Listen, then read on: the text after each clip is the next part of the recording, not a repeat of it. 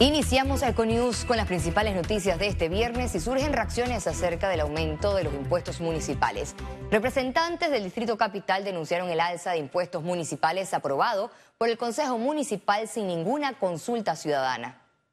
Ahí vemos la falta de transparencia con la que el alcalde sigue gobernando y meten un camarón, para no decir una langosta. El alcalde José Luis Fábrega, con la mayoría de los representantes del Consejo Municipal, bajo el acuerdo número 142 del 2 de agosto de 2022, aprobaron los incrementos de hasta un 600% que entraron a regir a partir de enero de 2023 en las tablas tributarias. Sí vemos que hay aumento de, en unos casos de 2 mil dólares mensuales hasta 6 mil dólares mensuales, en unos casos de 100 dólares a 400 dólares mensuales. La iniciativa de la Alcaldía de Panamá es calificada como inconsulta y negativa porque causará un golpe económico hacia los pequeños y grandes empresarios. ¿Por qué tiene ese aumento? Porque tiene que pagar la planilla, porque no le da la plata para pagarla ahora mismo, lastimosamente, para pagar la cantidad de aumento de planilla de casi 1.800 colaboradores adicionales. Esas son las cosas que nosotros venimos diciendo, que cuando son cosas tan importantes como esta, tiene que ir a comisión a discutirse para llamar también a los empresarios, llamar a las comunidades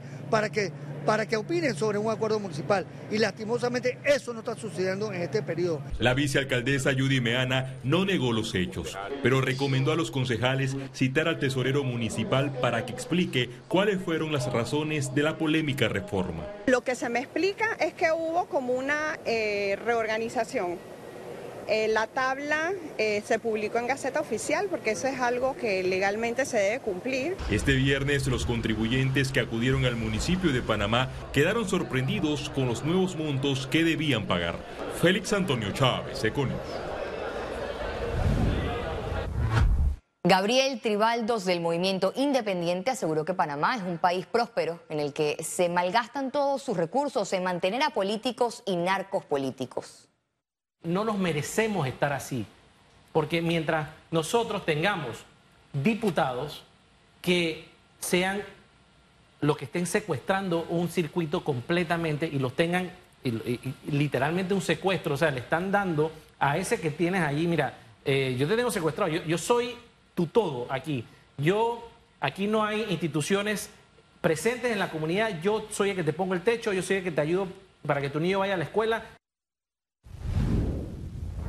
el Partido Revolucionario Democrático afina su estrategia de las polémicas reservas para una alianza con miras a repetir por primera vez en democracia como gobierno.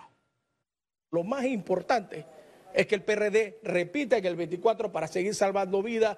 Pese a los múltiples cuestionamientos hacia el gobierno de Laurentino Cortizo por falta de transparencia, el PRD se centra en ganar otro periodo. En este proceso, una de las posiciones más peleadas son las curules de la Asamblea Nacional, donde se bajó de 52 a 28 reservas. Las críticas apuntan a la posible sección para favorecer a los actuales diputados. No son reservas para diputados.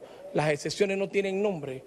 Igual tiene que haber un periodo de postulación donde votarán todos los, delegados la división en el oficialismo es evidente. El exsecretario Pedro Miguel González advirtió que la contienda interna puede verse empañada por las elecciones de a dedo. Las excepciones que hemos visto de, de primarias en los circuitos plurinominales y uninominales, en caso de los diputados, es para darle paso pase directo sin primaria a los actuales diputados uno que fue secretario que ahora es encuestador, ahora es politólogo, ahora dice sus verdades a media y no dice la realidad. En el pasado nosotros hicimos reserva, hicimos reserva. El presidente del colectivo Benicio Robinson le recordó a Pedro Miguel González que cuando él fungió como secretario del PRD también se hicieron reservas. ¿Cómo una persona puede salir por televisión diciendo que el partido no es democrático, que el partido no ha reservado, si cuando él estuvo reservó toda la suplencia, reservaron cargos, nosotros reservamos casi 16 cargos a, diputados y cada día el partido es más grande y cada día las alianzas son más grandes. Entonces, es irresponsable un compartidario ir a los medios y decirle mentira el panorama político en el PRD busca alinearse con la postulación oficial de José Gabriel Carrizo, quien anunciará este domingo 5 de febrero su precandidatura presidencial. Félix Antonio Chávez, Econius. Diputados reaccionaron a las afirmaciones del ministro de Desarrollo Agropecuario, Augusto Valderrama, quien en una reunión con productores de arroz reconoció que viola la ley para favorecerlos. Yo creo que lo más grave de todo es que el presidente de la República tenga un ministro que dice eso y no le pida la renuncia o lo vote al momento siguiente. Eso es lo más triste. Una vez más un presidente sin pantalones. El productor es una de las actividades que se encuentran eh, con mayor dificultad y con mayor trabajo. Todo lo que se haga a favor de ellos yo lo, yo lo avalo. Hasta violar la ley. Yo no sé qué ley ha violado. A partir de este sábado 4 de febrero, el Ministerio de Salud iniciará la aplicación de la vacuna bivalente contra el COVID-19 a la población en general. La vacuna se estará aplicando en los centros comerciales Soho Mall, Metro Mall, Villa Zaita Mall y la terminal de Albrook en un horario de 10 de la mañana hasta 3 de la tarde.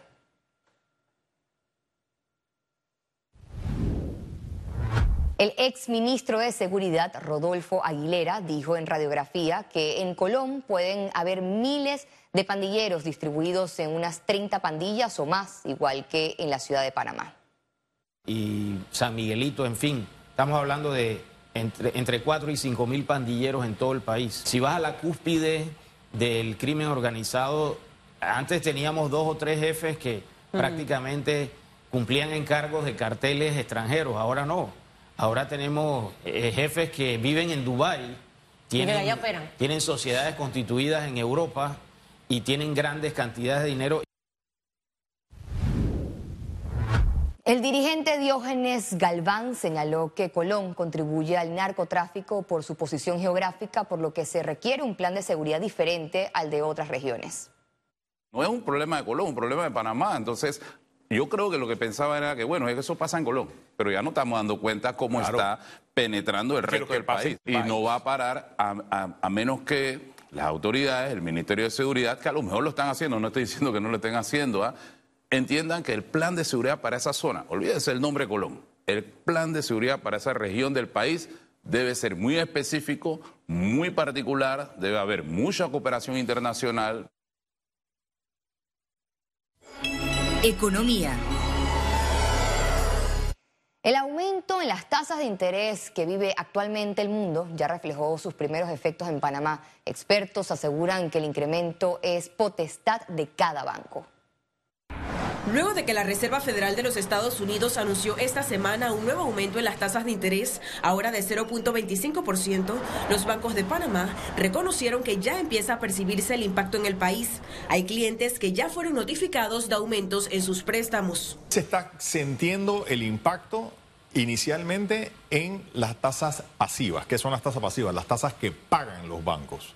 Las tasas que pagan los bancos a sus depositantes y a sus acreedores. Eso irremediablemente se va a traducir en tasas más altas hacia los préstamos que hacen los bancos. Aseguran que no necesariamente se trata de aumentos en las letras de los préstamos. Es muy probable que los bancos tengan esa sensibilidad de decir, espérate, vamos a tratar de manejar el aumento por vía de un alargamiento en el plazo para que la letra se mantenga mientras estas tasas persisten. Entonces, yo preveo que asimismo, como hay una diversidad de productos, servicios y nichos de mercado, habrá una diversidad en los montos, en los montos, en las ofertas, en el, en el tipo de aumento que pueda haber. En algunos bancos a lo mejor no habrá aumento en ciertos nichos. Esta situación generará una cadena de aumentos. La empresa privada explicó que la manera en que lo enfrentan es haciendo ajustes al precio final de los productos y servicios. Eso nos va a afectar a todos. El aumento del punto 25 hoy que se dio de la, Reserva Federal eh, definitivamente va, va, a tener un impacto probablemente en, en, junio. Tal vez eh, la banca, la banca nuestra ha sido muy consciente y ha mantenido hasta donde ha podido los intereses estables ya va a haber un leve, leve aumento. Esperemos que este punto 25% no tenga un efecto sobre nosotros. ¿Cómo impacta la industria? Bueno, los préstamos, básicamente el dinero se vuelve más caro a la hora de prestarlo. Las líneas de crédito, los préstamos van a, ser, van van a tener un costo adicional y eso evidentemente afecta al costo de producto. La vez pasada la verdad que la incidencia fue bastante tenue. Eh, son condiciones que nos vienen de afuera, tenemos que aprender a convivir con ese tipo de situaciones y ser creativos para eh, buscar soluciones en caso de que se afecte nuestra economía. Se trata de más de un año de aumentos en las tasas de interés que ha anunciado la Fed. El último situó el rango en 4.75%. Ciara Morris, Econews.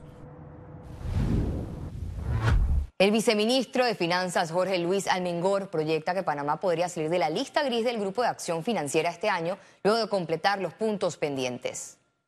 Este año esperamos que se logren las acciones y salgamos de la lista. gris. Mira, los dos puntos pendientes son muy puntuales, específicamente relacionados con el registro de beneficiarios finales que ya se está ya está implementando, ya está efectivo, ya está operativo están dando. en la Superintendencia de Sujetos No Financieros y que ya lleva un registro de al menos 30%, un poco más del 30% de las sociedades anónimas inscritas en Panamá. La Cámara de Comercio de Colón realizó una conferencia de liderazgo empresarial para conocer ejemplos de Colombia en transformación de ciudades. Durante conversatorios en el Par Latino, expositores de Colombia explicaron a empresarios cómo Panamá puede dar a conocer su país a través del liderazgo empresarial que puede transformar las ciudades y provincias. Aseguran que la clave son las inversiones y planes sostenibles. Las presentaciones mostraron el desarrollo que alcanzó Medellín y los productos turísticos que ofrecen actualmente, luego de ser una ciudad poco desarrollada. Muchas personas nos preguntan cómo podemos cambiar Colón, qué es lo que podemos hacer. Y es por eso de que hemos eh, hecho esta iniciativa para ver qué están haciendo los otros países. Y en este caso hemos traído a ProAntioquia, ya que ellos se encargaron de transformar la ciudad de Medellín de ser la más violenta de Latinoamérica a la más innovadora. Es una, es una institucionalidad fuerte, una sociedad civil organizada, unas organizaciones sociales, culturales, unos líderes empresariales, una academia, todos hablando y trabajando por un propósito común.